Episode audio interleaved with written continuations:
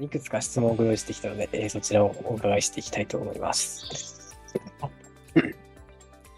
いやね、今のあライブ中も質問いただいて大丈夫ですからね。このそうですね。はい YouTube のチャットでもいいですし、LINE でもいいです。ではですね、えー、お母様のお悩みに直木先生がお答えします。ご質問コーナーに参りたいと思います。よろしくお願いします。はい、えー息子の様子で気になることはということですね、えー夏休みが始まって1週間経ちます。うんえー昼間は両親共働きのため、この夏は本人次第。学校の宿題なんかもさっさと終わらせていいので、お楽しみに入れつつやっていこうと考えていました。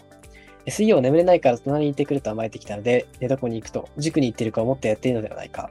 難しい問題やっていなくて本当に受かるのかな。合格できできるのか不安などとめさめさしてしまい、夏休みも長いので今後気をつけることはありますでしょうかというお悩みですね。 今日の配信、むずお子さんに聞かせてあげてよかったんじゃないですか。そうですね。ちょうど確かに。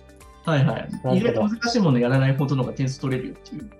うん、そうですね。なかなかそこが、あの、常識とは違うのは理解しづらいところですよ普ね。通の人ってたくさん問題難しいの解かなきゃいけないのかなとか思っちゃうんですけど、違うんだ よな。ん うん、今のままでいいんだよ。逆に解けるもん題しっかりやっていったらいいってことだよね。逆に言うと気づいたんだね、やっぱね。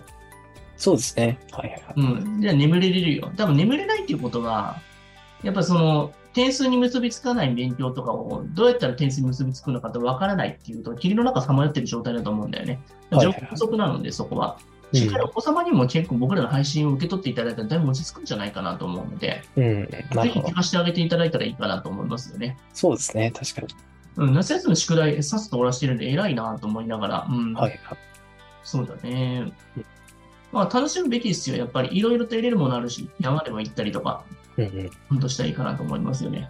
そうですね。なるほどカブトムシがもう30匹ぐらいなんで、だいぶうるさいんですけどね、もあ30匹いらっしゃるんですかう。毎そう日です10匹ね取ってるからね、大体。そんなにコンスタントに取り続けてるんですかいや、取り続けてる、しかもそれで1日で大体1匹ぐらい死んでいくので、 なるほど。カブトムシの世界はなかなか激しいですね。そうですね。うん。 なるほど。